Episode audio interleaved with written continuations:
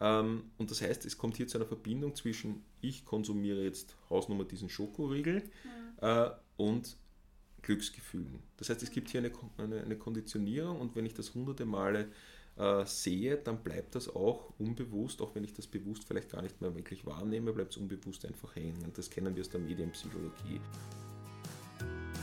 Herzlich willkommen beim Achtsam Essen Podcast, deinem Podcast für ein positives Körpergefühl und ein gesundes Essverhalten. Mein Name ist Cornelia Fichtel, ich bin Ernährungspsychologin und dein Host für diese Sendung. Das Thema der heutigen Folge ist Zuckersucht. Das ist ja ein riesengroßes Thema, vor allem in den letzten Jahren. Worum geht's heute? Es gibt Bücher mit so Titeln wie Frei von Zuckersucht oder Zucker der heimliche Killer, Raus aus der Zuckerfalle. Und all diese Titel machen richtig Angst, wie ich finde, und suggerieren uns, dass Zucker quasi bitterböse und total schädlich ist. Und auch in Ernährungskampagnen wird berichtet, äh, dass wir Zucker meiden sollten, äh, zuckerabstinent werden sollen und zum Teil gibt es eine richtige Zuckerhysterie. Zuckersteuer wird diskutiert, in einigen Ländern gibt es es schon. Naja, und daher möchte ich mich einer kleinen Podcast-Serie genau diesem Thema widmen, nämlich dem Thema Zucker. Und in der heutigen Folge starten wir mit, dem, mit der Frage, ob Zucker auch süchtig machen kann. Dazu habe ich einen Experten eingeladen, nämlich Oliver Scheibenbogen. Er ist äh, klinischer Psychologe, Doktor der Psychologie und leitet seit vielen, vielen Jahren im Anton Brocksch Institut den Bereich der klinischen Psychologie. Und das Anton Brocksch Institut ist in Österreich oder Wien eines der bekanntesten äh, Suchteinrichtungen. Ja, bevor es losgeht und ich Oliver bei mir begrüße, eine kleine Information für dich. Vielleicht findest du den Podcast gut, vielleicht äh, gefällt dir, was ich mache. Dann lade ich dich aus ganzem Herzen dazu ein, mich zu unterstützen. Die Arbeit, äh, einen Podcast zu machen, aufzunehmen, die Interviews zu machen, ist sehr viel. Also da steckt sehr viel Arbeit dahinter. Und vielleicht sagst du, ja, ich möchte die Arbeit von Cornelia unterstützen. Dann geh auf die Seite von www.steadyhq.com-ernährungspsychologie. Der Link ist unten in den Show Notes und dort kannst du mich unterstützen. Das beginnt schon bei einem Euro und ein Euro ist weniger als ein Kaffee, sogar billiger als ein Wasser. Das heißt, vielleicht, ja, überleg dir das, schau auf die Seite. Es gibt natürlich auch Benefits. Und während du das machst, geht's gleich los mit dem Interview und ja, ich spanne dich nicht mehr weiter auf die Folge, äh, Fol Folter. Bei mir darf ich jetzt Oliver Scheibenbogen begrüßen, diplomierter klinischer Psychologe und bekannter Experte auf dem Suchtgebiet. Herzlich willkommen, Oliver. Ja, herzlich willkommen auch von meiner Seite. äh, danke, dass du dir auch die Zeit nimmst für das Interview. Ähm, wenn wir äh, da sind, ich bin hier bei dir im Anton Brocksch Institut. Ähm, bitte stell dich einfach mal vor, was du machst, äh, was ihr hier auch im Institut macht. Ja, also ich darf den äh, Bereich der klinischen Psychologie hier am Anton Brocksch Institut leiten. Die Psychologie ist ein ganz wesentlicher Teil der, im, im Rahmen der Suchtbehandlung. Zuerst gibt es immer bei uns den äh, körperlichen Entzug. Zwar hat nicht jeder einen körperlichen Entzug, aber das ist doch sehr medizinlastig. Und danach gibt es äh, die Entwöhnungstherapie, die Behandlung, wo die klinischen Psychologen, Psychotherapeuten sehr viel und sehr intensiv auch mit den Patienten arbeiten.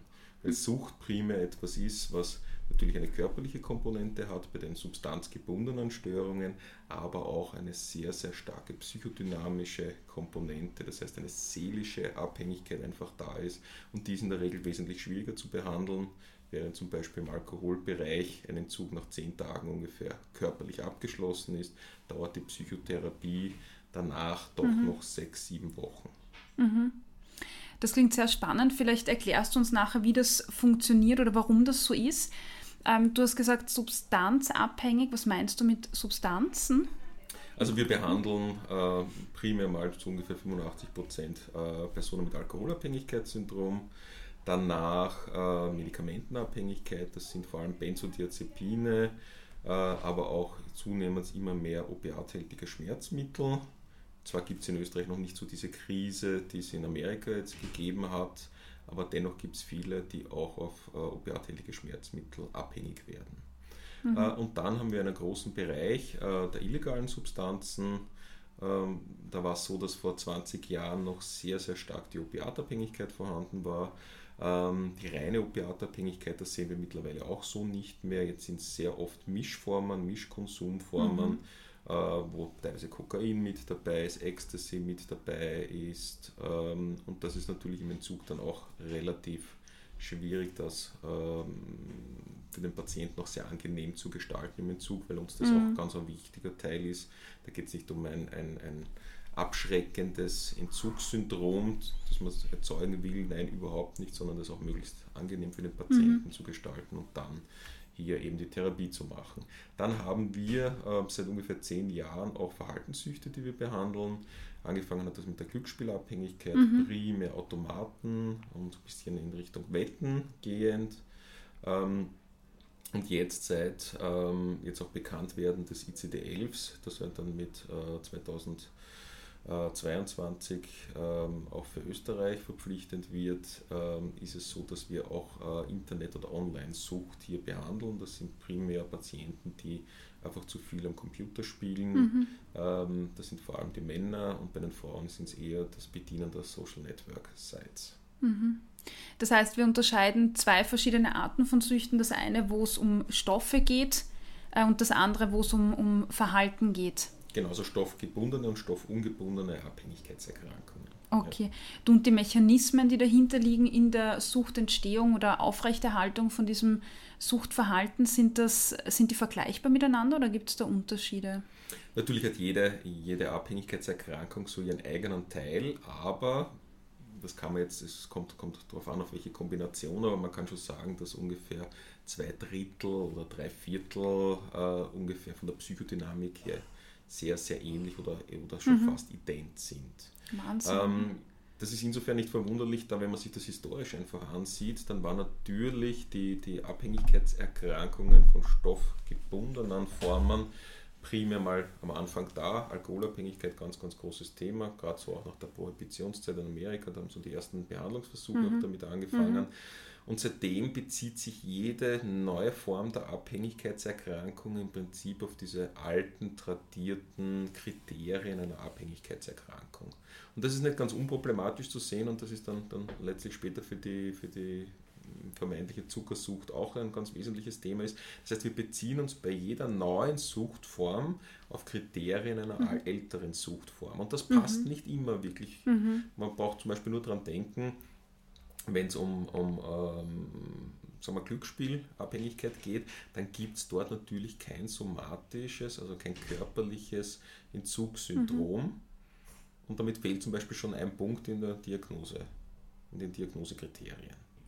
Ähm, und, und das kann man natürlich wieder ergänzen, indem man sagt, okay, es gibt eine psychische Abhängigkeit, ja, mhm. aber diese Kriterien sind dann doch wieder ein bisschen was anderes. Und wenn man sich die wissenschaftliche Literatur zu dem Thema ansieht, wie, wie kann man denn neue Süchte etablieren und sind das wirklich Süchte, dann macht man in Wirklichkeit auch jetzt vom, vom wissenschaftlichen Zugang her immer einen, einen Fehler, aber der sich leider nicht vermeiden lässt. Man nimmt diese Kriterien, sagt, es ist mhm. eine alte Sucht, wälzt diese Kriterien auf mhm. die neue Suchtform über und das führt aber dazu, dass diese Diagnosekriterien immer weniger spezifisch werden. Ja. Und das ist das große Thema, mit dem wir uns momentan einfach beschäftigen. Das heißt, um das zusammenzufassen, es gibt bestimmte Kriterien, nach denen äh, Süchte äh, diagnostiziert oder ja, festgelegt werden oder ähm, äh, die zutreffen müssen, um quasi eine Suchterkrankung zu diagnostizieren, auch äh, medizinisch jetzt zum Beispiel zu diagnostizieren oder klinisch. Ähm, und diese Kriterien gibt es schon sehr lange und da versucht man jetzt auch bei Zuckersüchten einfach einzuordnen. Du hast vorher auch erwähnt das ICD-10. Äh, das ist ein Klassifikationssystem für Erkrankungen oder Störungen, so dass wir weltweit oder international einfach dieselben Begriffe verwenden. Und dort sind diese Kriterien festgelegt. Was sind das denn für Kriterien, die bei einer Sucht zutreffen? Wann bin ich suchtkrank? Also die Weltgesundheitsorganisation hat diesen Kriterienkatalog festgelegt ähm, und da müssen drei der folgenden äh, sechs Kriterien über einen Zeitraum von einem Jahr erfüllt sein. Und dieses eine Jahr als, als, als, als Zeitkriterium ist auch ein ganz wesentliches, weil wir verwenden den Suchtbegriff so inflationär und wenn ja. ich mal ein paar Tage über die Stränge schlage, dann bin ich gleich mhm. süchtig im Volksmund. Ja. Ja. Nein, das muss etwas sein, das mindestens ein Jahr besteht. Und das allererste Kriterium ist natürlich dieser Wunsch oder der Zwang, mhm. etwas zu konsumieren, sei es jetzt Alkohol, sei es jetzt Zucker, ähm, sei es jetzt Spielen, was auch immer. Ähm, nur dieser Zwang, das, das, ist etwas ganz, ganz Intensives. Also ich mache oft auch so dieses Experiment, ähm, in, in, in, Workshops, wo ich jemanden sage, naja, wer isst denn gerne Schokolade beispielsweise? Mhm. Und dann geht es darum, ja, wie schaut denn das aus? Wie schmeckt denn das erste Stück? Und nach dem ersten Stück brauche ich dann noch eins und vielleicht dann noch eine Rippe. Ja. Und am Schluss ist ja. nichts mehr da. Mhm. Ähm, und ich fühle mich ja zwanghaft fast hingezogen dazu, jetzt noch ein Stück zu konsumieren. Aber das reicht noch nicht aus, weil wenn wir uns anschauen, äh, mhm. wie intensiv diese, dieses Kriterium Zwang und Drang erlebt wird von, von Patienten, die beispielsweise alkoholabhängig sind, mhm. dann ist das schon noch einmal um eine Potenz höher, als das mhm. letztlich so dieser, dieser Guster und dieses nicht, nicht widerstehen können, das mhm. ich jetzt beispielsweise bei der Schokolade oder bei zuckerhältigen Getränken oder sonst irgendwo habe. Das ja. heißt, das hat schon noch einmal eine andere Dimension. Neben diesem Zwang als ein Kriterium, und man sieht schon, das ist nicht sehr scharf, dieses Kriterium, gibt es dann das der Toleranzentwicklung. Das heißt, ich brauche immer mehr um dieselbe Wirkung zu erzielen. Mhm. Ähm, dann haben wir Entzugssymptome. Äh, das ist so ganz oft diese, diese, diese Trias jetzt im Alkoholbereich. Das ist das Zittern, das Schwitzen mhm. und Schlafstörungen. Das ist jetzt bei anderen, ähm, zum Beispiel bei Verhaltenssüchten, ist es, ist es ganz oft eben nicht Zittern und, und, und Schwitzen, sondern da kommt eben eine Gereiztheit dazu. Also jeder, der vielleicht schon mal aufgehört hat zum Rauchen, wird das auch kennen, mhm. ein paar Tage mhm. sehr wenig verträglich für sein Umfeld. Äh, da fällt diese Gereize, diese Dysphorie oft schon auf. Ähm, das sind Stimmungsschwankungen, man ist sehr labil, man fühlt sich sehr dünnhäutig. All das kann man natürlich unter Entzugserscheinungen mhm. auch subsumieren. Mhm. Aber so diese geballten körperlichen Entzugserscheinungen sind dann halt oft auch eben bei den Verhaltenssüchten überhaupt nicht anzutreffen. Mhm. Dann haben wir äh, eines der ganz klassischen Kriterien, und das ist auch das, wo man, glaube ich, bei der Zuckersucht äh, sehr schön äh, differenzieren kann, der Kontrollverlust. Jeder von uns sagt, der ich habe schon mal die Kontrolle darüber verloren und habe eigentlich vorgenommen, ich esse maximal zwei Rippen Schokolade und dann wird es halt eine, eine Tafel oder vielleicht sogar mal eineinhalb Tafeln. Das heißt, das äh, nicht zurückhalten können, sondern immer wieder, immer mehr wollen quasi von genau, dem, genau. was ich Aber auch habe. Kontrollverlust ist ja. etwas, äh, was man sich ein bisschen graduierter anschauen muss. Auch mhm. da reicht es letztlich bei den Nahrungsmitteln oft nicht in der Intensität mhm. aus, äh, während beim Alkohol das manchmal so ist, dass die Leute sich wirklich bewusstlos trinken, weil es anders nicht geht. Und hinter dem Kontrollverlust steckt oft ja auch äh, ein psychisches Problem und mhm. dieses sich sedieren, da braucht es dann auch immer mehr. Ähm, und, und, und, und da reicht nicht nur ein bisschen wegdrücken, sondern ich brauche mhm. so viel, dass ich dann wirklich davon durch, durch, durch fast Bewusstlosigkeit wegkomme. Also das ist ein ganz intensives Kriterium und ähm, so als ein leichter Kontrollverlust, den man mal hat und, und dann, mhm. trinkt man sich halt was ihren Damenspitz an. Also das mhm. heißt noch lange nicht, dass das wirklich dieses Kriterium des Kontrollverlusts ganz erfüllt ist. Dann ähm, eindeutig schädliche äh, negative Konsequenzen, mhm. die durch den Konsum passieren können. Das könnte sein äh, im, im, im sozialen Bereich. Ja, das man sich schon, jemand sagt, so geht es nicht weiter. Es gibt dann im zwischenmenschlichen Bereich Probleme am Arbeitsplatz vielleicht, aber auch in der Beziehung, in der Partnerschaft. Das können aber auch körperliche Probleme sein. Also mhm. beim Alkohol ganz oft auch ähm, Probleme jetzt im Verdauungstrakt, was die Leber betrifft, kognitive, also Beeinträchtigung der Wahrnehmung und Denkleistung. Ähm, und ähm, ich mache trotzdem einfach weiter. Ja. ja. Zählt auch dazu vielleicht diese, also wenn wir jetzt äh, zum Zucker gehen oder, oder in mhm. Bezug zum Essen, da gibt es das vielleicht nicht in dieser Form, aber vielleicht die Isolation auch, dass ich mich zurückziehe von äh, sozialen Aktivitäten. Ja, natürlich. Also eine so. zunehmende Vereinsamung, ja. ähm, die jetzt ähm, einerseits dadurch äh, zustande kommt, dass man sich auch immer intensiver mit, mit, mit seinem konsumatorischen Verhalten beschäftigt und dann kaum mehr Zeit für was anderes bleibt. Das sieht man beim Alkohol auch. Das ist jetzt gerade ähm, aufgrund der hohen Verfügbarkeit mhm. von Zucker eher nicht der Fall. Ja. Ähm, und dann auch die Zeit, sich zu erholen von dem Konsum, ähm, wieder fit zu werden für die soziale Interaktion und mhm. das führt natürlich in die Einsamkeit. Und damit haben wir diese, diese sechs Kriterien in Wirklichkeit, wovon drei erfüllt sein müssen. Wenn man sich genauer anschaut, dann sind zwei eher dem, dem körperlichen mhm. Bereich zuzuordnen und die anderen vier bzw. dreieinhalb ähm, sind, sind eher dem psychischen Bereich zuzuordnen. Und das ist mir auch eine ganz wesentliche Botschaft, ist zu sagen, man muss nicht körperlich abhängig sein, um mhm. abhängig zu sein. Es, es ja. gibt eine reine seelische Abhängigkeit auch und das ist natürlich gerade für, für, für den Zuckerbereich auch eine sehr, sehr relevante Diskussion. Ja. ja. Es ist irrsinnig spannend und ich würde mir gerne die Kriterien mit dir nochmal genauer anschauen, mhm. dann im Detail, nämlich auch vielleicht Parallelen zwischen ähm, anderen Substanzen, Drogen zum Beispiel und, und Zucker. Ja, vielleicht gibt es mhm. da Gemeinsamkeiten. Ähm, davor würde mich aber noch interessieren, wenn du sagst, ähm, dass auch der, dieser äh, psychische Aspekt oder die psychische Abhängigkeit ganz stark ist. Bei körperlichen kann ich mir das irgendwie erklären oder kann ich es äh, besser nachvollziehen, sage ich mal. Und ich glaube, dass es für viele Menschen nachvollziehbarer ist, jemanden zu haben, der Alkohol hat oder trinke was und bin irgendwann abhängig. Aber bei, bei Online-Geschichten oder äh, Glücksspiel ist es so schwer nachvollziehbar. Kannst du beschreiben, was da im Gehirn passiert, dass man da wirklich abhängig wird? Wie, wie, wie kann sowas passieren? Also es, es entwickelt sich äh, ein Suchtgedächtnis, das vor allem über, über dopaminärge Bahnen äh, moduliert und, und letztlich variiert wird. Glückshormone, und, die und da Das sind, Glückshormone, mhm. die hier ausgeschüttet werden. Und ähm, die werden aber im Laufe der Suchtentwicklung gar nicht mehr so intensiv ausgeschüttet. Das sind vor allem Anfangserlebnisse. Also nehmen wir mhm. eine Verhaltenssucht, eine prominente, wie zum Beispiel die, die Glücksspielabhängigkeit. Dort ist es ganz oft so, dass man am Anfang natürlich einmal höher gewinnt. Und das schüttet Dopamin aus, körpereigene Endorphine, Glückshormone, die ausgeschüttet werden und an das kann man sich natürlich dann auch Jahre hinweg zurückerinnern. Mhm. Das Problem ist aber das, dass, dass dieses Glücksgefühl wird immer weniger und die negativen Konsequenzen werden immer mehr. Das ist diese mhm. ganz klassische äh, Suchtentwicklung. Und ich versuche dann eigentlich nur mehr mein Suchtverhalten durchzuführen, um aus einer negativen Stimmung in eine halbwegs neutrale zu kommen. Dieses Positive, was ich am Anfang gehabt habe, das kriege ich nie wieder. Und dem Gefühl laufe ich sozusagen hinterher und erreiche es aber nie, nie wieder. Die Glücksspielsucht ist insofern vielleicht auch ein sehr, sehr gutes Beispiel, weil es sehr drastisch zeigen kann, wie intensiv nämlich eine psychische Abhängigkeit wirklich werden kann. Beim Glücksspiel äh, ist es in der Behandlung nämlich ganz wichtig, dass es nicht nur darum geht, dass die Leute nicht wieder Glück spielen, mhm. sondern dass sie auch nicht zusehen beim Glücksspiel weil mhm. sich im Gehirn Spannend. beim Glücksspiel genau das gleiche abspielt, wenn ich nur passiv zusehe, wenn wer anderer spielt und wer anderer gewinnt Wirklich? oder verliert. Wahnsinn. Gibt es mittlerweile sehr, sehr interessante Magnetresonanztomographie-Studien, also bildgebende Verfahren, wo man sieht, da spielt sich genau die gleichen Prozesse aus, als ob die betroffene Person selber spielt.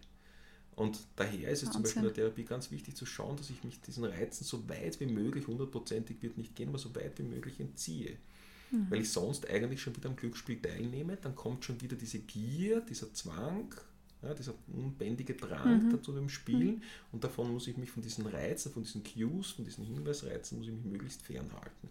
Das ist natürlich ein ganz drastisches Beispiel für eine, für eine psychische oder seelische Abhängigkeit. Es ist gerade, also wenn man das auf den, auf den Ernährungsbereich äh, umlagert, ist es ja eine schwierige Sache, ne? weil wir ja immer konfrontiert sind. Es gibt überall in jedem Supermarkt, an jeder Ecke, bei jedem Event, bei jeder Einladung gibt es Essen. Also wir werden ja ständig damit konfrontiert. Und also, das ist vielleicht auch ganz spannend, wenn wir von Zuckersucht sprechen, spielt es auch eine Rolle, diese mhm. ständige Verfügbarkeit. Ne? Vielleicht ja, ne, Parallelen. Die, also die Medienpräsenz von Süßwaren ist, ist, ist enorm und was, wozu es da kommt, ist ganz klassisch äh, einen Konditionierungsprozess. Wenn man sich mhm. die Werbung dazu anschaut, dann ist das auch immer was, wo die Leute glücklich reinschauen, ja, ja. wo es ihnen gut geht, ähm, wo negative Konsequenzen jetzt in Form von, von, von Fettleibigkeit oder so überhaupt nicht gezeigt werden. Ähm, und das heißt, es kommt hier zu einer Verbindung zwischen, ich konsumiere jetzt Hausnummer diesen Schokoriegel mhm. und Glücksgefühlen. Das heißt, es mhm. gibt hier eine, eine, eine, Konditionierung und wenn ich das hunderte Male äh, sehe, dann bleibt das auch unbewusst, auch wenn ich das bewusst vielleicht gar nicht mehr wirklich wahrnehme, mhm. bleibt es unbewusst einfach hängen. Das kennen wir aus der Medienpsychologie. Ein klassisches Beispiel ist, wenn ich sage Farbe lila, Milka? Denkt jeder sofort an Milka. genau, ja. Also das ist ein ganz klassischer Konditionierungsbeitrag, äh, der dazu führt, dass, dass Marken einfach aufgeladen ja. werden. Ähm, und, und das betrifft jetzt nicht nur die Marke an sich, sondern es betrifft auch ähm, die Erwartung an die Substanz. Und diese suchtmittelspezifische Erwartung, wie wir jetzt im Fachjargon sagen, die spielt natürlich auch gerade bei, der Einnahme von Zucker eine wesentliche mhm. Rolle. Mhm. Wenn ich jetzt etwas zu mir nehme, jeder kennt so dieses Gefühl oder fast alle, äh, ich bin am Abend irgendwie, mm, sitze da, entspanne mich, schaue vielleicht ein wenig fern und dann denke ich mir, na, irgendwas brauche ich noch. Ja. ja. So, es ist noch nicht genug heute. Irgendwas mhm. fehlt noch. Und dann ist so der, der Schritt vielleicht zum Eiskasten oder mhm. die Naschlade einfach da. Und, und, und das ist aber die, die Wirkungserwartung ist meistens dann eine, eine stimmungsaufhellende, ja. eine entspannende, ja. also sehr positiv besetzte Wirkung, die wir uns erwarten, wenn wir jetzt auch letztlich ein zuckerhältiges mhm. Nahrungsmittel zu uns nehmen. Und das, denke ich, ist, ist ganz wichtig, weil Konditionierungsprozesse und gerade auch das Modelllernen da ganz ein wesentlicher Teil glaube ich, jetzt in der, in, der, in der verstärkten Konsum von Süßwaren. Auf jeden Fall, ja. Das, was, was du jetzt erwähnt hast und was ich total spannend finde, ist, ähm, dass man ja oder ich sehr häufig daran denke, dieses, dieses Lernen im Doing, das heißt, mir geht es schlecht oder schon in der Kindheit, gell, wenn man einen Fünfer hat oder traurig ist, dann kriegt man halt eine Schokolade oder geht man Eis essen, um sich zu trösten. Also da, da lernen wir ganz stark innerhalb der Familie oder am, am Modell natürlich auch. Aber das, was du jetzt auch gesagt hast, ist, es reicht, wenn ich in der Werbung die Verknüpfung sehe, diese positiven Emotionen mit der Schokolade. Und das ist ja irrsinnig spannend, weil das ist eine Sache, die man ja kaum aus dem Weg gehen kann auch, gell? Also ich, ich, ich kann die Werbung ja nicht, nicht filtern danach, ja. ob das jetzt äh, irgendwas mit Süßwaren ja. zu tun hat oder nicht. Das macht schwer und wir sehen das ja zum Beispiel auch jetzt äh, bei der Smartphone-Sucht. Ja, mhm. Genau die gleichen Konditionierungsprozesse laufen auch dort ab. Ich stehe an der Bushaltestelle, habe das Gefühl, mir ist langweilig, was mache ich? Ich greife zum Smartphone. Ja. Und das, der Griff zum Smartphone erzeugt, dass es mir kurzfristig besser geht, weil ich entweder unterhalten werde oder noch schnell ein paar Mails beantworte und das Gefühl habe, ich habe was erledigt, also positive Gefühle dann daraus entstehen. Und ja. das mache ich ein paar Mal und dann mache ich es völlig unbewusst, greife ich dazu, wenn ich an der Haltestelle stehe und eigentlich äh, Zeit hätte zur Regeneration, zum ins Nahenkastel schauen, greife ich dann völlig automatisch zum Smartphone. Und es gibt eine sehr, sehr spannende Studie von. Ich fühle mich gerade ertappt in der Beschreibung. Ich glaube, so geht es fast jedem ja, mittlerweile. Aber mir ist es wichtig, gerade wir aus, dem Suchtbereich sind, glaube ich, diejenigen, die da auch ein bisschen aufzeigen sollten, sei doch äh, ein bisschen bewusster jetzt im mhm. Umgang, äh, sei es jetzt mit, mit neuen Medien oder auch letztlich mit Nahrungsmitteln. Ähm, es gibt eine wunderbare Studie von Lally, ähm, die noch nicht sehr lange her ist, ich glaube zwei oder drei Jahre her. Die haben versucht äh, herauszufinden, wie lange es dauert, bis jemand völlig automatisch ein Glas Wasser vor dem Mittagessen trinkt. Mhm. Äh, und das Spannende an der, an der Studie ist, es dauert ungefähr im Durchschnitt 65 Tage.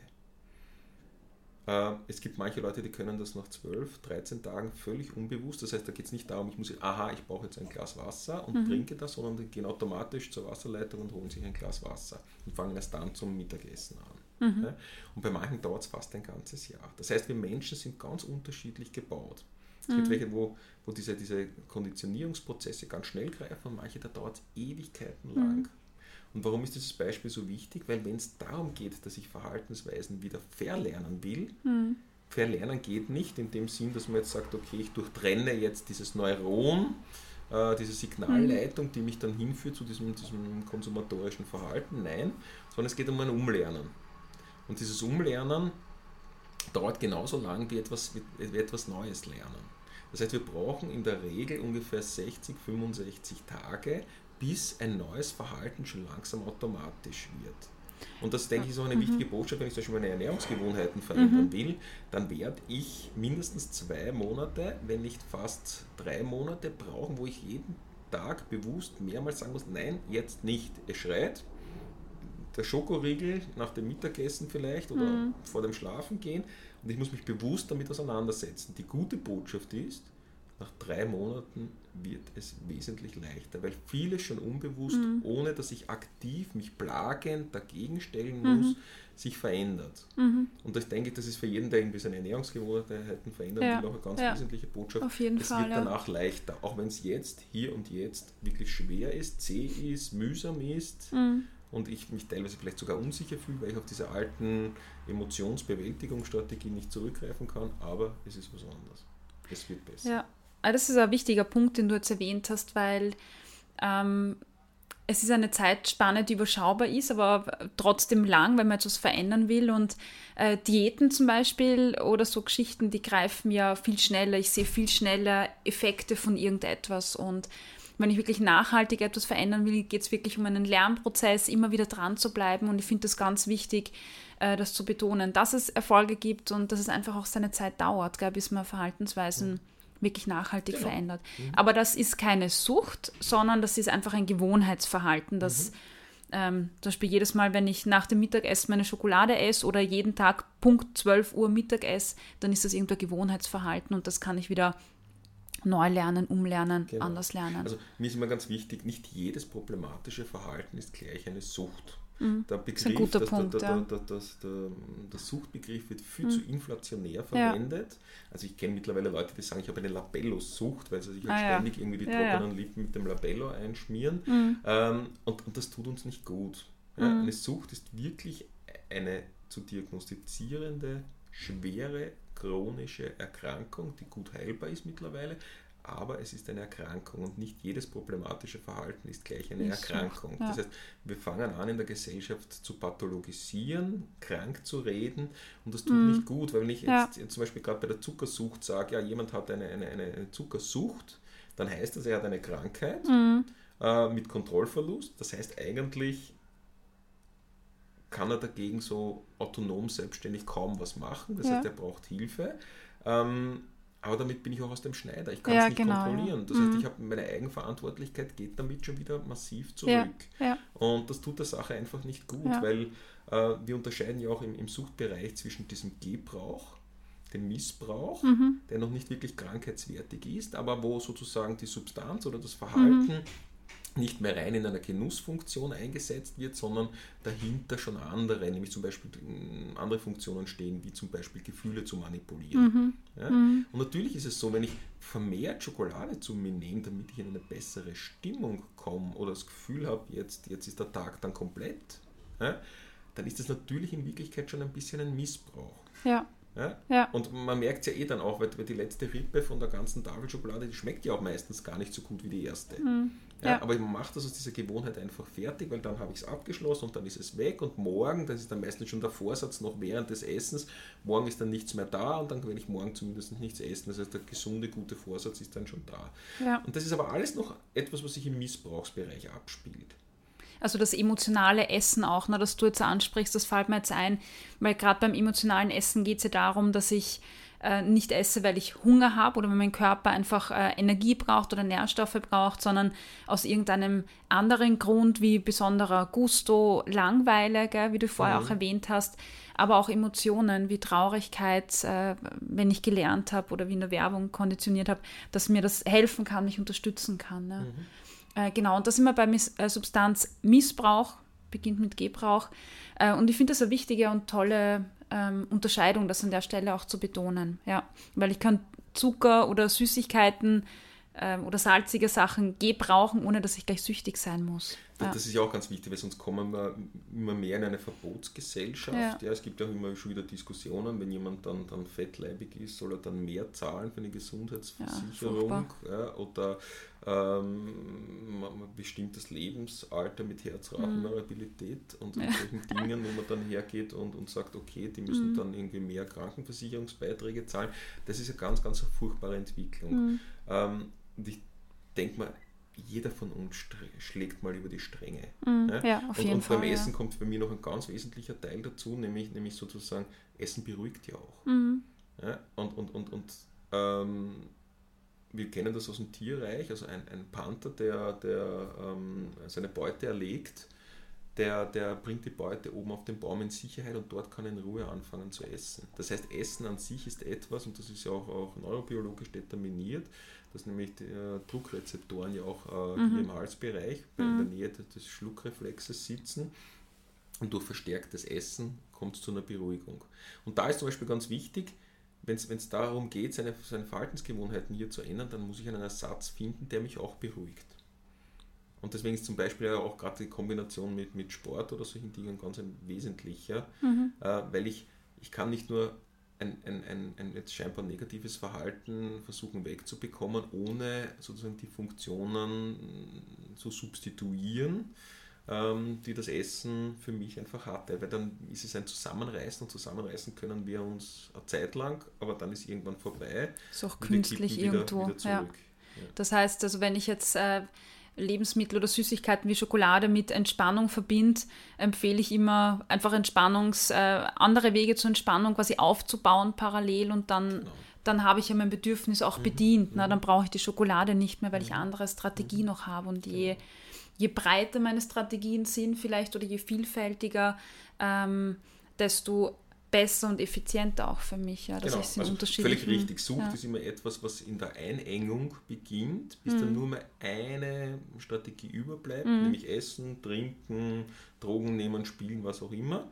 Äh, und Gesundheit das heißt, ist immer etwas Heterogenes. Das heißt, ich mhm. habe viele Möglichkeiten auf unterschiedliche ja. Anforderungen ähm, zu reagieren mhm. und und das kann man ja bei sich selber auch beobachten. Bewege ich mich eher in eine Einengung hin, dann müssen irgendwann die Alarmglocken läuten, oder erweitere ja. ich sozusagen meinen Spielraum ja. Ja, und gestalte in meinem Leben etwas neu, mhm. wenn es darum geht, jetzt zum Beispiel nach der Arbeit sich nicht jetzt bei, bei einem Schokoriegel vor dem Fernseher zu entspannen, sondern mhm. vielleicht dann irgendwie Radfahren zu gehen, laufen zu gehen oder ein schönes Buch zu lesen oder was immer das ja. auch sein mag. Ja. Genau, super. Du, ich würd, du hast vorher gern diese ähm, Kriterien für mhm. Sucht äh, erwähnt und ich würde da gern nochmal äh, näher drauf eingehen und schauen, was sind da vielleicht Parallelen, obwohl du gesagt hast, man mhm. kann es nicht so eins zu eins umlegen. Aber vielleicht kann man da trotzdem schauen. Ich habe mir ein paar Punkte zusammen mhm. oder rausgeschrieben, die ich auch immer wieder so höre, gell, von äh, Kursteilnehmerinnen von mir oder auch so im Bekanntenkreis. Und der erste Punkt, den du angesprochen hast, ist Toleranz. Mhm. Also, dass wir ähm, dass die gleiche Menge nicht mehr ausreicht, sondern man gewöhnt sich an eine Menge und braucht dann mehr. Mhm. Und da liest man ja auch gerne in den Medien oder so, äh, sobald man Toleranz hat, und bei Zucker ist es ja, also wenn man sich irgendwann an den Zucker gewöhnt, will man immer mehr und mehr und mehr, weil, weil man einfach eine neue Stimulierung haben will. Und das ist Anzeichen für Suchtverhalten. Und das kann man bei Zucker eindeutig feststellen auch. Ja und nein. Also wenn man sich zum Beispiel Tierversuche, Rattenversuche mhm. zu dem Thema anschaut, dann sind die immer sehr ähnlich gestrickt, diese Experimente. Mhm. Die beginnen nämlich immer mit einem Entzug vom Zucker, einer Abstinenzphase und dann mhm. wird Zucker auf einmal frei verfügbar angeboten für einen gewissen Zeitraum. Mhm. Und das ist etwas, was nicht mit uns Menschen vergleichbar ist. Bei Zucker gibt es bei uns die Verfügbarkeit ist ständig da. Ja, ja. auf jeden Fall. Ja. Äh, und die Toleranz muss man schon noch unterscheiden zwischen diesem medizinischen Begriff der Toleranz und der Gewöhnung an sich. Natürlich gewöhne ich mich dran. Ja?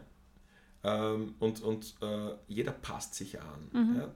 Zu habituieren, sich zu gewöhnen an Dinge, das ist, glaube ich, eine der, der, wesentlichen Eigenschaften, die wir Menschen haben, um überhaupt jetzt irgendwie, manche mhm. sagen, wir sind an der Spitze der Evolution, wahrscheinlich trägt das auch dazu mhm. bei. Ähm, Natürlich gewöhne ich mich daran, dass ich dann höhere Zuckermengen zu mir nehme. Aber es ist auch so, dass wenn ich nur ein paar Tage weniger zu mir nehme, dann fängt das schon an, dass, ich's, dass es nicht mehr so zum Schreien beginnt mhm. und ich äh, sozusagen dieses Verlangen nicht mehr in derselben Intensität habe. Das geht relativ schnell. Und das wäre bei einer Sucht das nicht so? Das ist bei einer Sucht bei Weitem nicht so, das mhm. geht bei Weitem nicht so schnell. Und dann sind auch diese Toleranzmengen ganz was anderes. Also wenn wir mhm. zum Beispiel uns das anschauen beim, beim, beim Alkohol. Mhm. Ja, ähm, wenn ich Alkohol trinke, dann spüre ich ungefähr ab einem großen Bier eine Wirkung. Mhm. Ja? Ich habe Patienten, die genau da hereinkommen und sich da hinsetzen, wo du jetzt sitzt, und die haben drei Promille. Und die Wahnsinn. haben keine verwaschene Sprache, die haben keinen Gangschwindel, mhm. die haben keine Denkstörung aufgrund des Alkoholkonsums. Und ich brauche einen Alkotest, um überhaupt festzustellen, dass die was getrunken haben. Wahnsinn. Manchmal. Ja? Aber das ist Toleranzentwicklung. Da geht es mhm. um Faktor 1000, da geht es um Faktor 100. Mhm. Ja? Um, um, um, und, und, das ist nicht vergleichbar mit dem Zucker. Weil wenn ich, äh, und das ist auch ein wesentliches Entscheid Unterscheidungskriterium, nämlich dieser, dieser Kontrollverlust. Mhm. Der ist beim Zucker auch nicht so gegeben. Irgendwann gibt es diese Sättigungsgrenze und dann ist sie da. Die verschiebt sich. Mhm. Ja? Äh, die verschiebt sich manchmal auch enorm, das möchte ich gar mhm. nicht bagatellisieren. Aber dieses sich total damit zu vernichten, mhm. das gibt es nicht. Mhm. Ja. ja. Ja. Weil dann wird man auch übel, dann wird man auch schlecht und irgendwo spüre ich schon die Sättigung und meistens kommt es gar nicht zum Erbrechen, weil die Sättigung vorher einsetzt. Ja. ja. ja. Was ich auch spannend finde bei diesen äh, Ratenversuchen ist, ich habe ein paar Studien gelesen, mhm. ähm, wo man ähm, erstens Ratten genommen hat, die ja auch eine Präferenz für Zucker hatten oder für diesen Geschmack. Und das Zweite, was ich spannend fand, war, dass wenn man nach einer Zeit, also so wie du sagst, man, man gibt ihnen dann uneingeschränkten Zugang zu Zucker und wenn man ihnen dann nach einer Zeit wieder normales Futter hinzugibt, dann fangen Ratten an, äh, wieder auf das normale Futter umzusteigen und ihre, die Menge zu regulieren, um ihr eigenes Körpergewicht zu regulieren. Mhm. Das heißt, die Tiere, die jetzt nicht jetzt Werbung oder Einflüssen oder so unterliegen und auch diese emotionale Verknüpfung nicht haben, die beginnen auf ihr Körpergefühl zu hören und regulieren sich. Genau. Und das finde ich irrsinnig spannend und ja. das geht bei Menschen auch. Mhm. Ja. Nein, das ist ein ganz wesentlicher Punkt, weil eben das ist eine künstliche Laborsituation ja, und das ist mit, mit unserem alltäglichen Leben nicht vergleichbar. Und äh, wir haben ja beim, beim Zucker in Wirklichkeit drei unterschiedliche Motivstränge. Das mhm. eine mhm. ist natürlich der süße Geschmack, mhm. der da ist, der mich verleitet, immer mehr zu nehmen. Ich habe Zucker ist auch hochkalorisch, das heißt, da geht es mhm. auch um Kalorienabdeckung und wir sind halt auch so gebaut, dass wir noch aus einer Zeit stammen, wo in kurzer Zeit hohe kalorische Nahrungsmittel zu uns zu nehmen ganz wesentlich war fürs ja. Überleben. Das ja. ist jetzt überhaupt nicht mehr notwendig. Und dann ist es wahrscheinlich eine Mischung aus beiden, die mhm. da ganz zentral auch eine Rolle spielen. Mhm. Und daher ist es ganz schwierig, auch in der Forschung, diese drei Stränge irgendwie miteinander in Verbindung mhm. zu bringen. Mhm. Ähm, und und ähm, sozusagen zu gesunden Verhaltensweisen wieder zurückzukehren, das machen wir ja auch, wenn es keine äußeren Zwänge gibt. Mhm. Ja, also wenn nicht die Werbung das dauernd suggeriert ja, oder ich eben Gefühle manipuliere dadurch, mhm. ja, dann kann ich dann vielleicht einen Salat auch essen oder so. Aber wenn mich die Gefühle sozusagen im Negativen ja. dermaßen drängen, dass ich dann Zucker zu mir nehme. und dann ist es immer so, dass, und das gilt fast für den gesamten Suchtbereich, dass diese, diese psychodynamische Komponente der Sucht wesentlich größer ist als das, was über die Substanz an sich oder die rein pharmakologische Wirkung erklärt wird. Und das scheint beim Zucker auch so zu sein. Das mhm. heißt, das, was ich glaube, wie es wirkt, ist viel mhm. entscheidender als das, wie es pharmakologisch, biochemisch ja. im Gehirn und im, im, im, im, letztlich im gesamten Körper wirklich wirkt. Ja. Und, und das ist eine gute Botschaft, weil man einerseits merkt, wie mächtig unsere Psyche ist. Ich bin da auch immer wieder begeistert, obwohl ich schon viele Jahrzehnte jetzt in dem Beruf tätig bin. Ähm, aber das heißt doch, ich kann was tun. Mhm. Ja? ja? Und an dem muss man ansetzen und da muss man arbeiten dran. Also an dem Glauben, etwas verändern zu können. Ja, ja. das ist ein wesentlicher Punkt, weil ähm, viele glauben ja dann auch nicht mehr an sich, gell? weil sie sich ja bewiesen haben, unter Anführungszeichen über mehrere Jahre, dass sie es eh nicht schaffen und da wieder den Glauben an sich zu fassen. Ja. Genau, also diese, diese berühmte Selbstwirksamkeitserwartung, genau. das ist der, der, der wesentliche Punkt. Ja. Das gilt für die Ernährung wie für viele andere Bereiche auch. Ja, und ein Rückfall beginnt auch im, im, im Alkoholbereich beispielsweise. Gibt es 100.000 Rückfallsituationen, die mhm. auftreten können, aber jeder Rückfall beginnt in Wirklichkeit mit dem Gefühl, die Situation ist mächtiger und stärker mhm. als meine Fähigkeit, die ich entgegensetzen kann. Ja. Und das ist ja bei, beim, ob ich jetzt mir jetzt was zum Naschen hole oder nicht, mhm. ist das ja auch immer so. Das sitzt auf der einen Seite auf der Schulter mehr oder weniger ähm, der eine Teil von mir, der sagt, ah, das wäre jetzt gut und mhm. wunderbar, der verführerische Teil. Und dann gibt es den Kritiker auf der anderen Seite, mhm. der sagt, naja, aber du hast ja. heute halt schon genug Kalorien zu dir genommen, vielleicht hm, kannst du mal darauf verzichten, ist vielleicht nicht so gut, hm, mhm. was, was letztlich Body Mass Index und dergleichen betrifft. So, und die zwei Teile fangen an. Ja, und, und oft ist es einfach so, dass dann so dieses Gefühl kommt, naja, aber ich kann mich da eh nicht dagegen stellen. Das nutzt ja. eh nichts. Vielleicht heute ja. mal ganz kurz, aber generell werde ich es nicht schaffen. Ähm, und, und an dem muss man arbeiten. Das ist letztlich mhm. meines Erachtens der, der, der, wesentliche therapeutische Zugang, wenn Auf es darum geht, Ernährung umzustellen. Auf jeden Fall, ja. Ein zweiten Punkt, den du vorher genannt hast, oder ein zweites Kriterium war das Graving. Und das passt jetzt auch gut zu, der, äh, zu dem Rattenexperiment, das wir gerade auch äh, besprochen hatten. Ähm, Graving ist das Verlangen nach einer Substanz. Mhm. Äh, wie ist das im Suchbereich? Also diese Gier kann ganz, ganz intensiv werden. Und, mhm. und da sieht man auch wiederum die Macht der Psyche. Also ich habe Patientinnen, die nachweislich 10, 12 Jahre wirklich total abstinent sind vom Alkohol, mhm. aber schon manchmal auch ein, zweimal im Jahr von so Craving-Gier-Attacken berichten.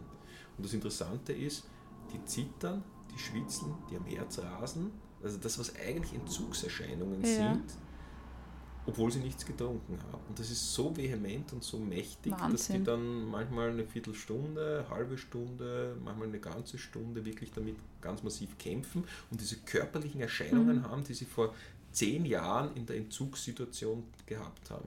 Da sieht man einfach diese Gefühlsbrücke Mhm. in die Vergangenheit, löst diese Gefühle aus und die Gefühle lösen dann auch die körperlichen Reaktionen aus. Das ist Craving, das ist Gier, ein Tunnelblick. Ich kann nicht mehr rational denken. Mhm. Äh, Ich sehe nicht mehr links, ich sehe nicht mehr rechts. Ich habe nur mehr diesen Fokus auf das Suchtmittel. Und das ist bei, bei, der, bei der Zuckersucht auch nicht so der Fall. Ja? Aber ich Ah. kenne Patientinnen, die, die sagen, sie, sie können nur noch an Schokolade denken oder ähm, Kursteilnehmerinnen. Ja, Was schon, ist da der die können, die Unterschied? können zum Beispiel noch mit dem Auto am Sonntag zur Tankstelle fahren und sich was kaufen. Jemand, der alkoholkrank ist Ja. ja, und so ein Craving, so eine Gier hat, der wird das kaum schaffen. Mhm. Ja, weil wenn der wirklich in dieser Gier ganz massiv drin ist, schafft das kaum. Die Gier kommt auch ganz plötzlich oft aus heiterem Himmel. Mhm. Oft ist es gar nicht möglich herauszufinden, was war denn der Hinweisreiz, der Mhm. jetzt der Cue, der das ausgelöst hat. Ja, ähm, und das, viele beschreiben das auch so ähnlich wie eine Panikattacke Mhm. ja, wo dann auch überhaupt nichts mehr anderes geht. Ja. Also das ist schon nochmal von der Intensität her was anderes. Ja. Es mag schon auch im, im, im, Zuckerbereich Leute geben, die, die da sehr stark äh, einfokussiert sind darauf. Ja. Ähm, trotzdem ist es von der Qualität her meines Erachtens doch auch nochmal was anderes, als wenn es wirklich aus dieser Abhängigkeit heraus, die sich über Jahre hinweg entwickelt hat. Äh, es ist ja auch so, und das ist vielleicht auch noch ein wesentlicher Punkt, eine Abhängigkeitserkrankung, die kommt ja nicht von einem Tag zum anderen. Ja, also früher hat es immer so diese, diese, diese Irrtümer gegeben, Jugendalkoholismus, unsere ganze Jugend ist alkoholabhängig oder so wie diese Alkopops waren, so vor 15 Jahren war das ungefähr. Die Kinder waren damals, oder die Jugendlichen, die waren nicht abhängig. Die haben Missbrauch gehabt, aber die waren nicht abhängig. Das ist, Okay. für eine Abhängigkeit dauert es, wenn ich jetzt wirklich fest trainiere und mir vornehme, ich möchte jetzt abhängig werden, dann brauche ich fünf bis acht Jahre, um wirklich zum Beispiel vom Alkohol abhängig zu werden. Bei den, bei den äh. Medikamenten geht es relativ schnell, da ist es viel schneller. Ja, da geht es schon im Bereich von Monaten. Ähm, äh, kommt auf die Substanz an. Ja. Aber das ist trotzdem etwas, was sich trotzdem relativ Ja. langsam entwickelt. Also im Durchschnitt dauert es in Österreich zum Beispiel zwischen den Erstmanifestationen von alkoholassoziierten Problemen, bis jemand Hilfe in Anspruch nimmt, zwölf Jahre. Wahnsinn. Also dass man Gott sei Dank beim Zucker doch Ist anders an, wesentlich früher dran. Das heißt, auch wenn, wenn, wenn es Craving gibt, und, und das berichten ja auch tatsächlich viele, dass sie dieses, diesen Heißhunger haben nach etwas, ähm, dann gibt es das im Suchtbereich auch. Aber die Intensität im Suchtbereich ist einfach viel höher und deshalb würdest du sagen, man kann das nicht vergleichen, dieses Verlangen äh, mit einer krankheitswertigen Sucht. Genau. Ja. Ich habe mir auch Studien angeschaut dazu. Es gibt ja auch viele, äh, viele Bücher, äh, Zucker, Zuckersucht und was weiß ich, was da alles gibt, ähm, die, die sich auf Rattenversuche natürlich wieder mal äh, beziehen. Und ich habe mir angeschaut, was da für Studien auch äh, zitiert werden. Und ganz spannend fand ich, dass man auch hier eben Ratten auswählt für diese Versuche, die zuerst einmal eine Präferenz haben für Zucker äh, und dann sehr stark mit Zucker gefüttert werden eine Zeit lang. Und dann setzt man die Ratten auf ähm, eine Diät, sage ich mal, in der sie zwölf Stunden nichts zu essen bekommen, also gar nichts. Und dann gibt man ihnen Zucker. Und die Ratten stürzen sich auf diesen Zucker und futtern den weg. Und das wird dann äh, hergenommen als Hinweis dafür, dass äh, Craving auf Zucker äh, vorhanden ist und dass es eine Zuckersucht gibt. Und das finde ich auch spannend, weil mir fällt jetzt das Buch ein, Das egoistische Gehirn. Ich weiß nicht, ob du das kennst. Da wird äh, dieser Brain Pool äh, ganz stark beschrieben, weil ja Zucker ja auch ein wichtiger ähm, Energiegeber oder der einzige Energiegeber für unser Gehirn ist. Und dann ist es ja äh, logisch, dass gerade in Zeiten, wo ich Stress habe, wo ich unter Druck stehe, wo ich wenig Energie habe, dass, dass man da ein Verlangen auch nach Zucker hat oder nach süßen oder Ja, energiereichen. Das ist Zeug. so ähnlich auch, wie man es kennt von Schilderungen von Überlebenden in der Wüste. Ja, die, dann, die dann einfach massivst trinken. Mhm. Ja, äh, bis es wirklich zu Zellschädigungen kommt aufgrund dieser raschen Wasseraufnahme. Ja, Mhm. äh, und das würde man auch nicht sagen, es ist eine Wassersucht. Wassersucht ist dann wieder ganz was anderes. Ja, dem stimmt, Zusammenhang.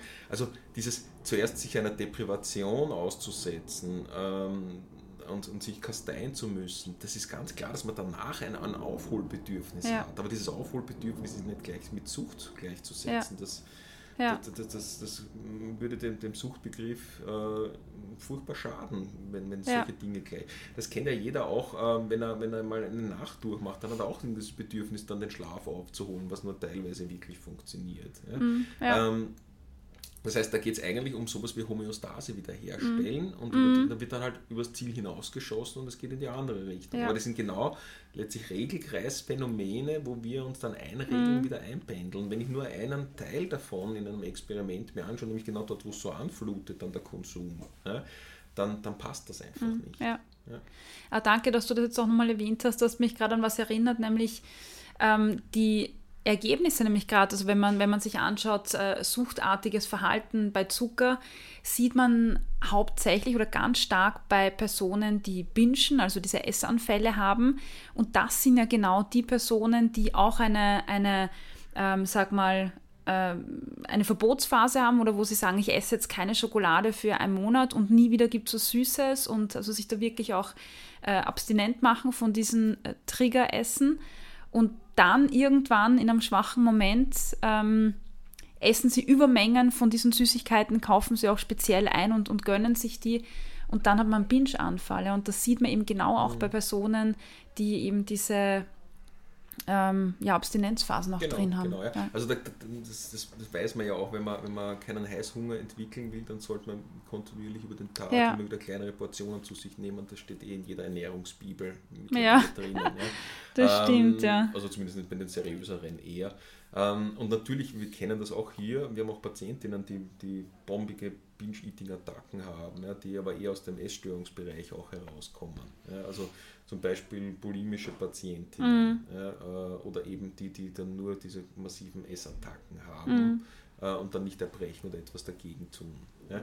Aber da ist es auch oft ganz massiv eben ein, ein, ein Manipulieren der Gefühle über, den, über, das, über das entweder Kasteien äh, und von, von, von, Nahrung sich fernhalten oder dann dieser Überkonsum. Ja. Ja. Bei denen, was ja auch spannend ist als Aspekt, ist, dass man ja auch schon diese, ich glaube, das hast du vorher auch erwähnt, diese Besessenheit auch von, den, von, von dem Thema hat oder besessen von Alkohol, von irgendwelchen Substanzen oder auch von Zucker. Also gerade essgestörte Patientinnen zum Beispiel beschäftigen sich ja auch ständig mit dem Thema Ernährung. Ne? Aber da sind wir ja wirklich in einer Krankheit drinnen. Das ist, Also das sind ist wir auch wirklich- definitiv in einer Krankheit. Also eine Essbrechsucht hat auch nichts mit Sucht zu tun. Ja. Das ist eine Essstörung. Ja, äh, oder auch die Anorexie, die Magersucht, heißt zwar auch irrtümlich Sucht, hat aber äh, ist nicht in den Diagnosekriterien im, im Suchtkapitel zu finden, sondern ganz woanders. Ähm, und das ist ja immer so dieses Thema schon gewesen. Ähm, ist, es, ist es letztlich eine Impulskontrollstörung? Ist es eine, eine Sucht? Ja, oder ist es ein Zwang?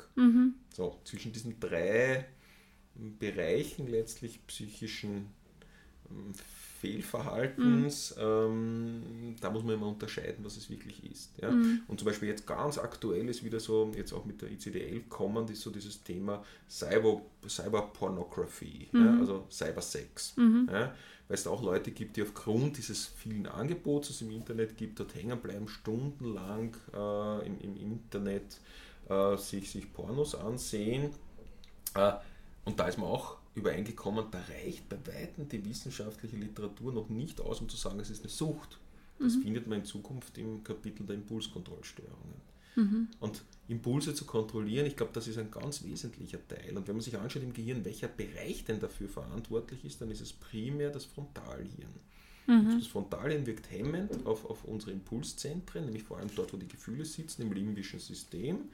Ähm, Und wenn es diese Projektionsbahnen von, vom präfrontalen Kortex nicht zum Emotionszentrum gibt, die nämlich negativ hemmend sind, dann kommt es ein Übersteigern da ist dieser Impulse. Und das, was für mich sehr interessant ist, ist in den letzten Jahren, ist es, wenn wir so ein intensives Angebot haben. Im Suchbereich sprechen wir auch von einer Globalisierung. Ich kann alles überall auf der Welt kaufen. Ja, Ja, also ja. ich kann Internet konsumieren überall auf der Welt, ich kann Alkohol überall kaufen, egal. Österreichisches Bier kriege ich vielleicht in Saudi-Arabien ein bisschen schwierig, Ja. aber äh, andere Formen von, von Alkohol kriege ich auf jeden Fall.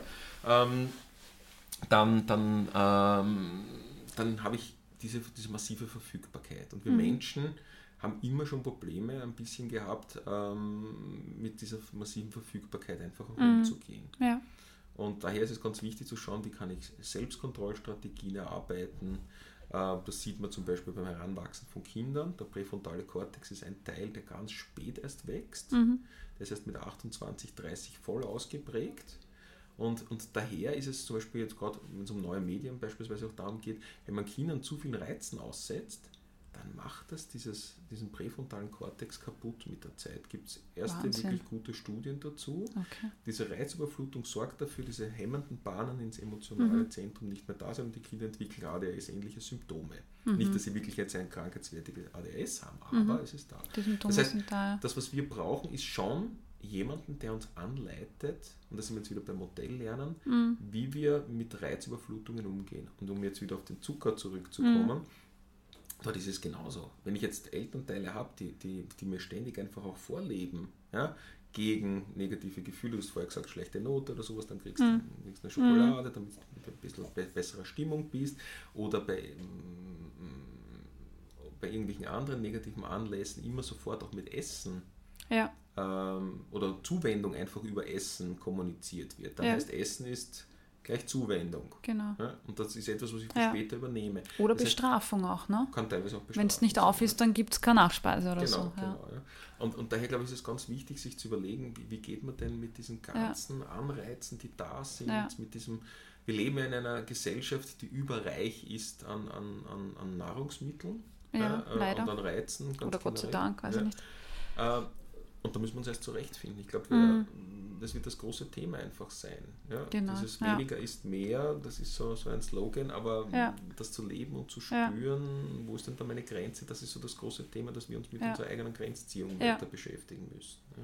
Und ich, ich glaube auch, dass es ganz wichtig ist, du, hast- du hast gesagt, äh, spüren, nämlich da auch wieder ins Spüren reinzukommen, weil wir wissen ja auch ähm, jetzt aus der Psychologie, dass gerade die Arbeit mit Verboten oder Angstmache langfristig einfach nicht funktioniert oder nicht wirklich funktioniert. Und da müssen die Leute wieder auch mehr lernen, eigenes Körpergespür zu entwickeln und, und da unterstützt werden. Du, eine Sache fällt mir noch ein oder eine Sache hast du vorher noch erwähnt, nämlich glaube ich zumindest, diese erfolglosen Versuche, also das ist, dass dieses Aufhören äh, immer wieder scheitert. Und ich kenne das von, von meinen Patienten oder Klientinnen, mit denen ich arbeite, dass die versuchen, jetzt keine Schokolade zu essen oder so oder, oder weniger zu essen, aber sie schaffen es halt einfach nicht.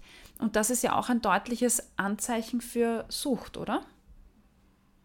Na, Scheitern an sich ist kein Anzeichen für Nein, Sucht. okay. Da würde man der Sucht irgendwie sehr unrecht tun. Sucht ist ja auch eigentlich relativ gut heilbar, besonders in den Frühstadien. Mhm, Ähm, auf der anderen Seite, glaube ich, ähm, hängt das ganz stark damit zusammen. Vielleicht kann man dann nämlich sozusagen aus der Sucht nämlich auch ein bisschen was jetzt Mhm. drüber in die Ernährungsberatung oder Therapie hineinbringen. Das, was, was, was ganz wichtig ist, ist, im Suchtbereich ist es so, dass oft der Rückfall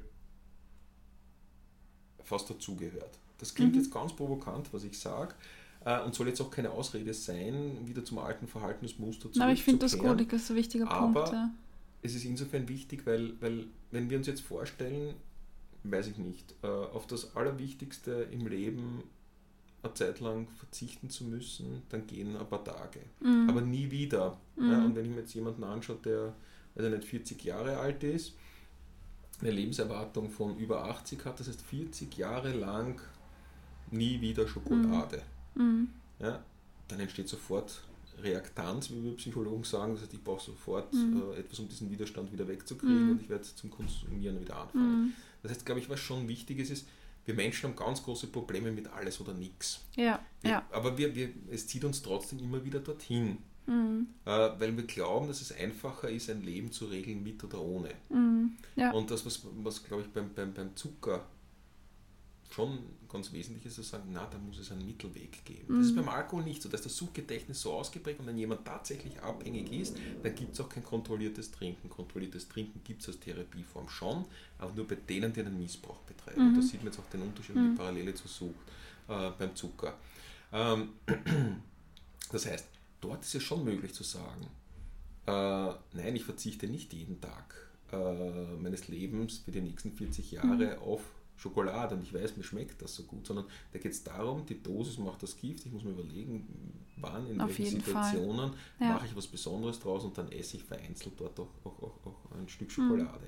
Und daher ist es auch wichtig zu sagen, wenn ich mal über die Stränge schlage, das ist nicht das Katastrophisieren. Ja. Das heißt, ich fange nicht wieder bei Null an. Nein, nein, das ist nicht so. Ich habe vielleicht ja auch schon vier, fünf Tage lang fast keine Schokolade mehr gegessen oder Mhm. überhaupt keine mehr gegessen. Das ist ein Erfolg und den kann ich mir auch durch diesen Rückfall jetzt nicht nehmen. Ja, danke, Ja. dass du das sagst. Das kann ich unterstreichen und ich finde das irrsinnig wichtig. Mhm.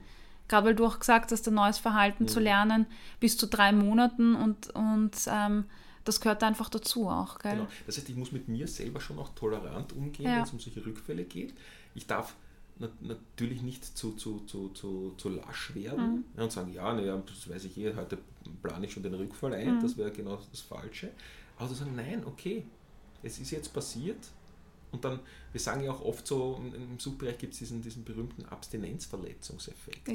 Ja, das heißt, wenn ich drei, vier Tage jetzt, oder sagen wir beim Alkohol drei, vier Monate mal keinen Alkohol getrunken habe und ich trinke dann auf einmal Alkohol, Mhm. Ja. dann trinken die Leute viel, viel mehr, als sie vorher getrunken haben, wie sie noch abhängig waren. Ja, Ja, und so ähnlich ist es ja beim Essen auch oft. Ja. Dann kommt dieses, also dieses Bingen dann ja, Mhm. und, und, und dann habe ich auf einmal unheimliche kalorische Mengen in kürzester Genau, Zeit zu mir genommen. Ja. Und, und, und, und warum ist denn das so? Psychodynamisch kann man sich das schon sehr stark einfach dadurch erklären, dass man sagt, ich bin gekränkt, weil ich meine eigene Ohnmacht in dem Moment spüre, meine eigene Hilflosigkeit Mhm. und der gebe ich mich dann letztlich hin, weil ich gebe zumindest temporär kurz auf. Aber Mhm. ja. gerade da in der Situation zu sagen, na okay, jetzt ist es halt eine Dreiviertel-Tafel geworden, eigentlich wollte ich nur maximal eine Rippe essen, Mhm. aber jetzt ist es wichtig, es zahlt sich genau jetzt in dem Moment aus, trotzdem aufzuhören. Ah ja, super. Ich fühle Ja. mich jetzt richtig bestärkt und das sage ich auch immer. Ich habe dazu für diejenigen, die äh, schon öfters vielleicht zugehört haben, ich nenne das auch gern in den Kursen oder so, eh schon Wurscht-Prinzip, weil man dann gerade beim Essen immer so den Gedanken hat, na jetzt ist auch schon wurscht, gell? jetzt kann ich weiter essen und genau das ist das Phänomen, ja. und es ist nicht wurscht. Genau. Ja, ja. Genau, Mhm. weil es immer, immer die Möglichkeit zu sagen gibt, äh, Stopp und äh, da auch stolz auf die, sich selbst zu sein. Gell? Genau. Ja, weil- also vielleicht sind das auch Parallelen, die wir hier finden können für, für, für die Zuckersucht. Ähm, Patienten haben bei uns am Anton Bocksch Institut auch Ausgang. Mhm. Ja, da geht es nämlich primär ja auch darum, sein, sein neu erworbenes Wissen und seine Kompetenzen draußen zu erproben. Mhm. Und es ist dann oft so, dass dann vom Wochenendausgang beispielsweise ein Patient zurückkommt, sehr niedergeschlagen, gedrückt und wir fragen dann, was denn los war. Und er sagt, ja, also ich war ganz kurz davor, was zu trinken, Ja. ich habe Craving, ich habe Gier gehabt danach und, und, und das hört, hört denn das nie auf und er hadert so richtig mit seinem Schicksal. Und ich, Mhm. frage dann immer, "Na, und haben Sie was getrunken? Und er sagt dann drauf, nein, habe ich nicht. Mhm. Ja. Wieso freue ich mich jetzt gerade und Sie gehen mit sich so Ja, negativ ins kenn ich, Gericht? Ja? Und, und ich denke mal, da gibt es schon, schon Parallelen auch. Ja, auf wo man jeden sagt, Fall. Okay, Ja. ich darf schon spüren, das ist hart. Oder ich darf auch mal spüren, ich schlage über die Stränge und ich habe das einmal. Ja, auf jeden Fall, ja. Aber das heißt nicht, dass ich mir nicht sofort wieder auch ein Stückchen verzeihen kann Mhm. und sofort wieder auf meine Bahn zurückkehren Ja. kann. Ja. Ich kann kurz mal meinen Weg verlassen, okay, aber ich muss dann halt schauen, wie steige ich auf auf das Pferd und wie fange Ja. ich wieder an, auf dem Weg weiterzugehen. Ja. Ja, super. Du sprichst mir aus der Seele, das war nicht abgesprochen vorab, das hat sich jetzt so ergeben. Äh, perfekt, super. Ja, das heißt, um das zusammenzufassen, kann man sagen, dass es einen Unterschied zwischen Substanzmissbrauch und Abhängigkeit gibt und dass es durchaus Parallelen äh, zwischen Abhängigkeit von Substanzen und, und äh, Zucker zum Beispiel gibt oder jetzt Essen allgemein aber dass man das nicht vergleichen kann, also dass es ganz andere Dimensionen sind, dass es kein Krankheitsverhalten ist und dass sehr viel einfach auch Gewohnheit ist und emotionales Verhalten, dass man sich auch wieder, also emotionales Essen quasi geknüpft an, an Emotionen, dass man sich abtrainieren kann, also dass man ähm, umlernen kann, neu lernen kann.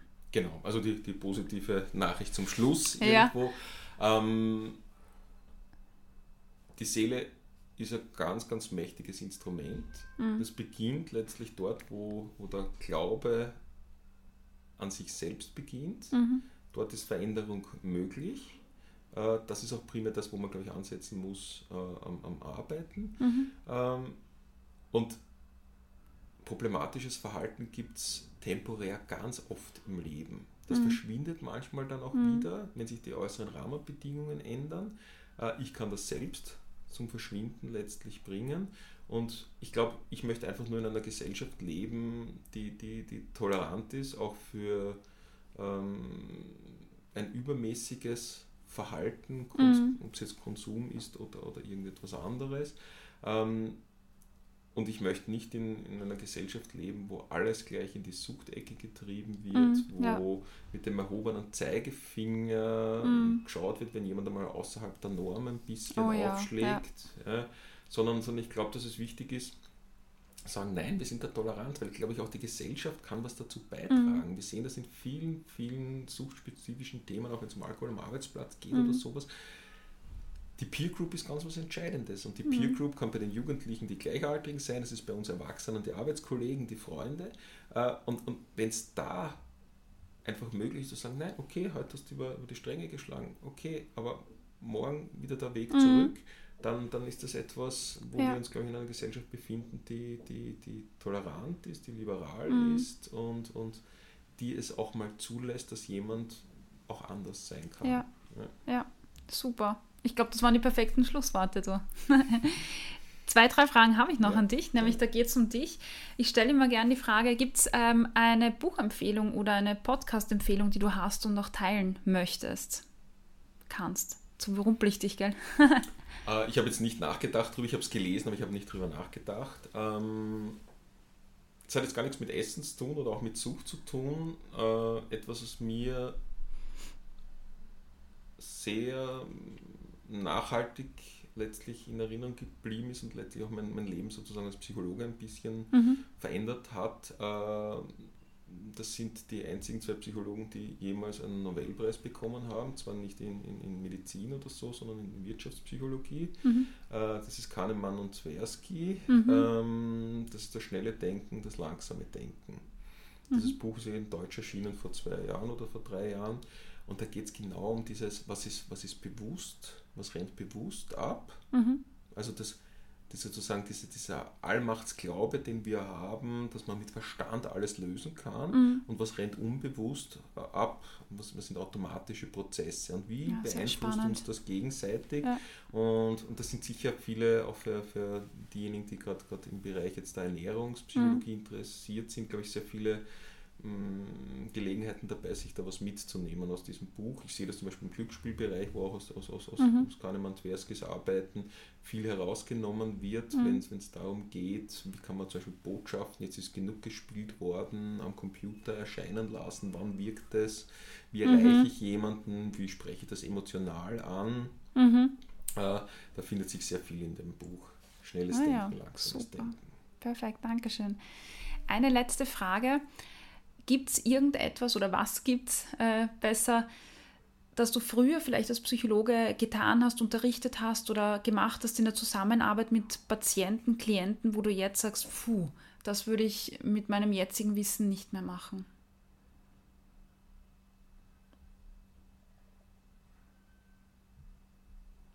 Vielleicht ein neues Mindset, das man sich angeeignet hat, auch hm, mit der Zeit. Schwere Frage. ja.